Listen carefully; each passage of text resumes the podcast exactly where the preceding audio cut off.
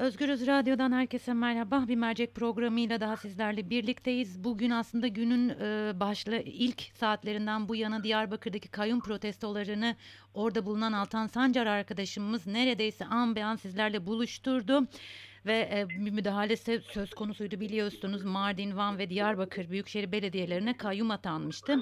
Buna yönelik de bugün protestolar gerçekleşti. Diyarbakır'a uzanıyoruz. HDP milletvekili Meral Danış Beştaş telefonumuzun hemen diğer ucunda Meral Hanım merhaba. Merhabalar, iyi yayınlar. Ee, çok çok teşekkür ediyorum. Siz bugün Diyarbakır'daydınız. Diyarbakır'da neler yaşandı bugün? Yani Diyarbakır'da halk 7'den 70'e bütün mahallelerde, bütün bütün semtlerde aslında ayakta.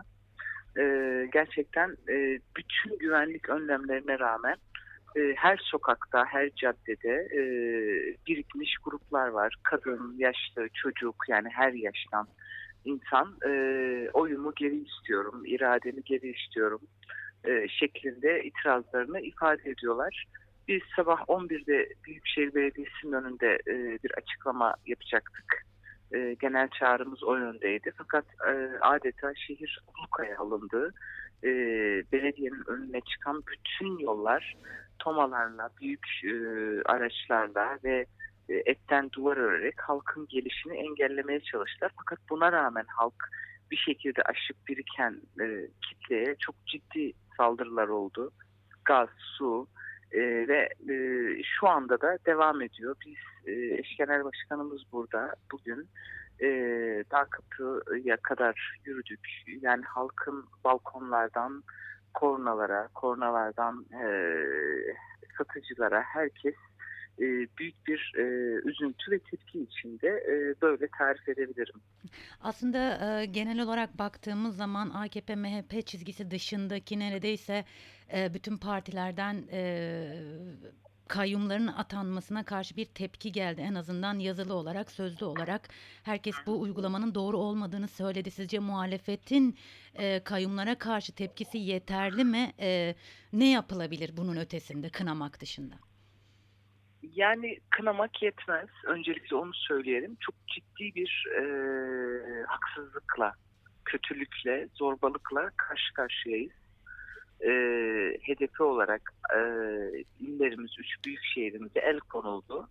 E, seçimin e, hilelerini çok konuştuk. Yani irade gasp edilmesi için her türlü yöntem ve devlet olanağı kullanıldı. Fakat buna rağmen halk gerçekten büyük bir inançla, kararlılıkla iradesine sahip çıktı. Örneğin Ahmet'te %63 oranında oy alan bir belediye başkanımız var, eş başkanlarımız var. E, Mardin, e, Van hakeza takip ediyor. E, ve burada iktidar, yani ben kazanamadım, seçim sandığının hiçbir önemi yok.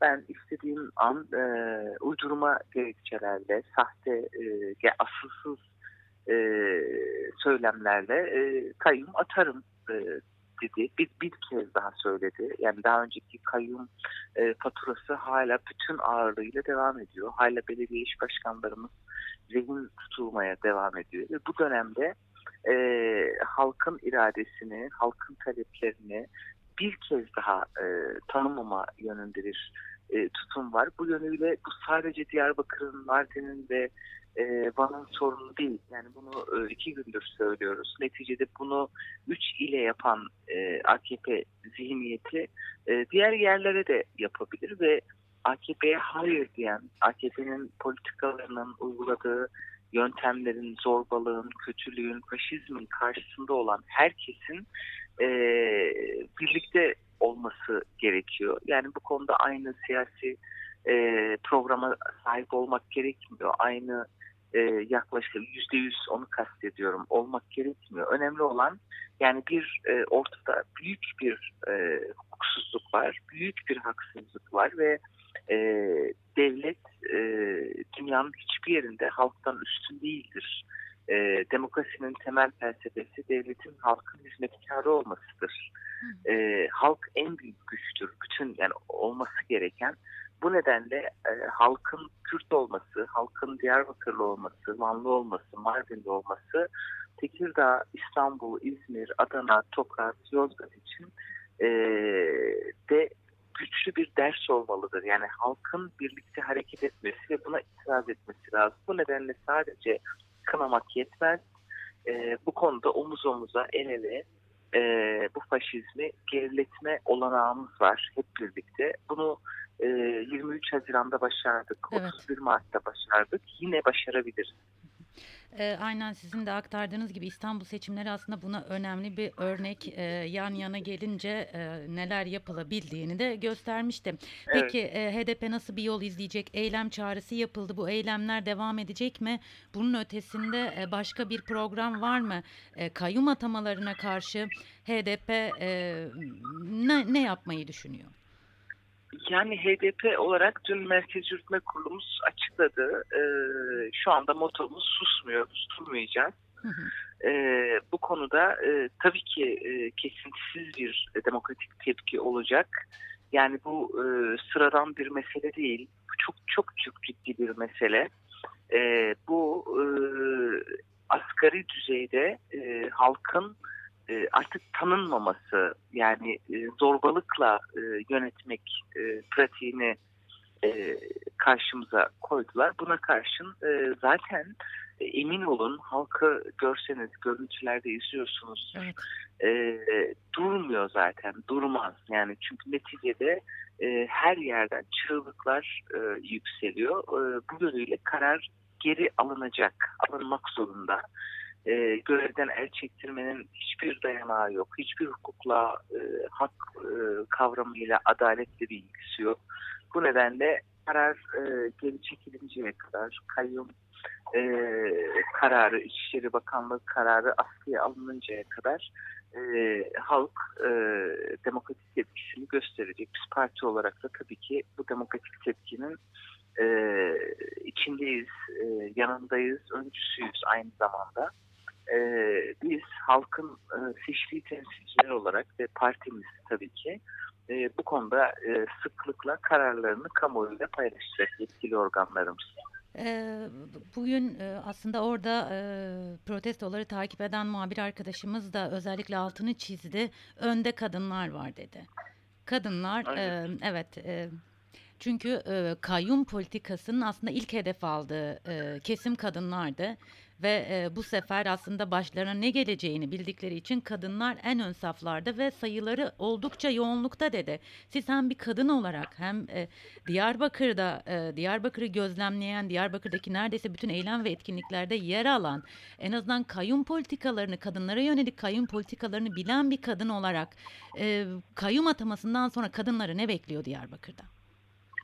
Yani e, kadınlar evet her zaman olduğu gibi yine öndeler, e, yine kararlılar, yine e, duruşlarını devam ettiriyorlar. Bugün de öyledir, dün de öyleydi, yarın da öyle olacak. E, çünkü geçmişte kayyumu yaşadık. Diyarbakırlı kadınlar, her yerdeki kadınlar, Kürdistanlı kadınlar, Türkiye'li kadınlar, yani Kürt, Türk, Arap, Laz, Çerkes fark etmiyor.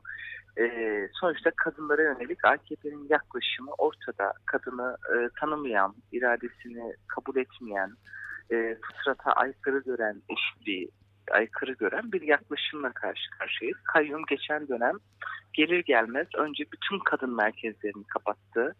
Ee, kadınlara hizmet veren bütün olanakları, kurumları ortadan kaldırdı. Kadın belediye eş başkanlarını e, yine e, tutukladı. E, şu anda da Kadın Daire Başkanı, Diyarbakır Büyükşehir Belediyesi'nin Kadın Daire Başkanı gözaltında. Yani kadınlara da ayrıca bir düşmanlık ve tutum var. Kadınlar bunun e, çok iyi e, biliyor, farkında. E, bu nedenle tepkileri çok daha gür oluyor tabii ki.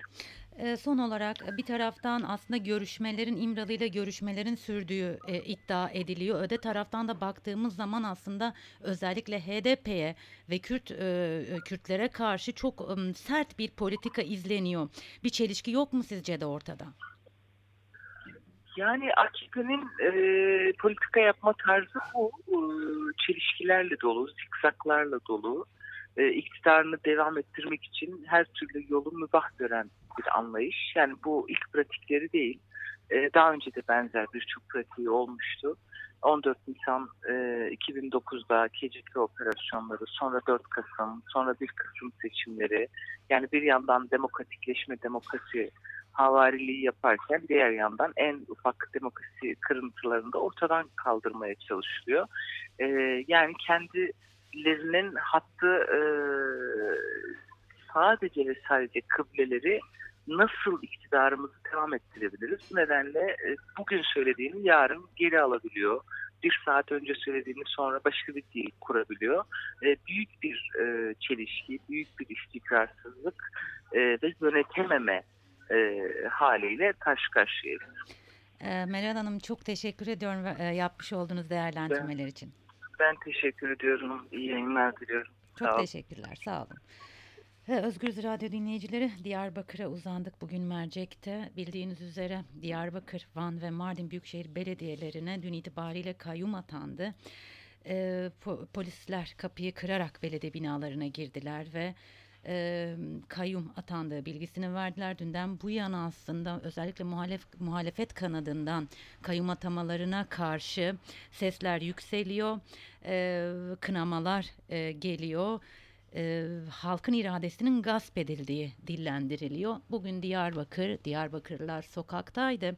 Aslında iradelerine sahip çıkmak için Diyarbakır Büyükşehir Belediyesi önünde bir araya gelip bir açıklama yapmak istediler. Ki sadece halk değil bu HDP eş e, başkanı Sezai Temelli'nin de e, aralarında bulunduğu, vekillerin de bulunduğu kitleye kitlenin açıklama yapmasına izin verilmedi ve çok sert bir müdahale oldu. O müdahale anlarını aslında e, adım adım dakika dakika orada bulunan e, muhabir arkadaşımız Altan Sancar e, Özgürüz hem ekranlarından periskop yayınlarında hem de radyomuz aracılığıyla sizlerle buluşturmaya çalıştı ve Meral Danış Beştaş'ta aslında e, bugün gelinen süreci, hedefleneni, Diyarbakır halkının tepkisini ve e, bir taraftan İmralı'yla görüşmelerin e, devam ettiği iddia edilirken öte yandan e, Kürtlere ve Kürt e, siyasetçi, siyasetçilerine karşı bu sert tutumun nedenini e, bizlere aktardım. Hepsi programın içerisinde. Geldik bir merceğin e, daha sonuna. Başka bir mercekte görüşmek üzere. Şimdilik hoşçakalın.